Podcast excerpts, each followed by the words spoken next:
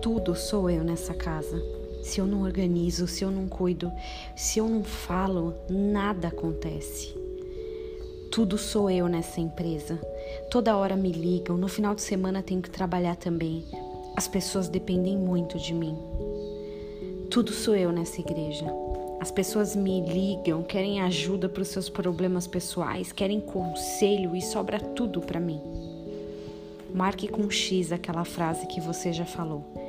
Agora, marque com X também se a verdadeira razão está abaixo. Você organiza tudo dentro de casa porque você gosta, para que você se sinta bem, porque você não gosta de bagunça.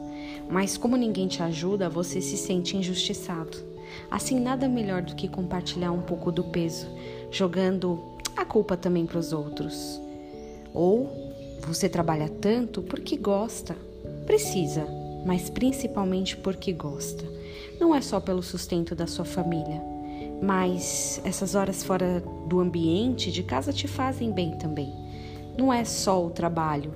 E como você faz tudo sozinho, sozinha, não acha justo o pessoal não compartilhar esse peso também.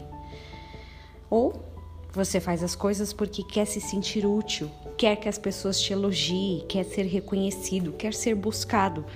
No fundo, também não faz muito para mudar a situação, porque sente que as pessoas até têm pena de você em determinado nível. De certa forma, é compartilhar o peso também. Caso você tenha marcado um X por aí, eu tenho um verso libertador. Colossenses 3, 23. Tudo quanto fizerdes, fazei-o de todo o coração, como para o Senhor, e não para homens, cientes de que recebereis do Senhor. Não faça por homens, nem mesmo por você.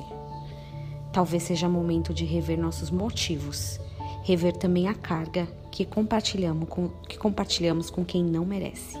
Que você tenha um dia abençoado em nome de Jesus.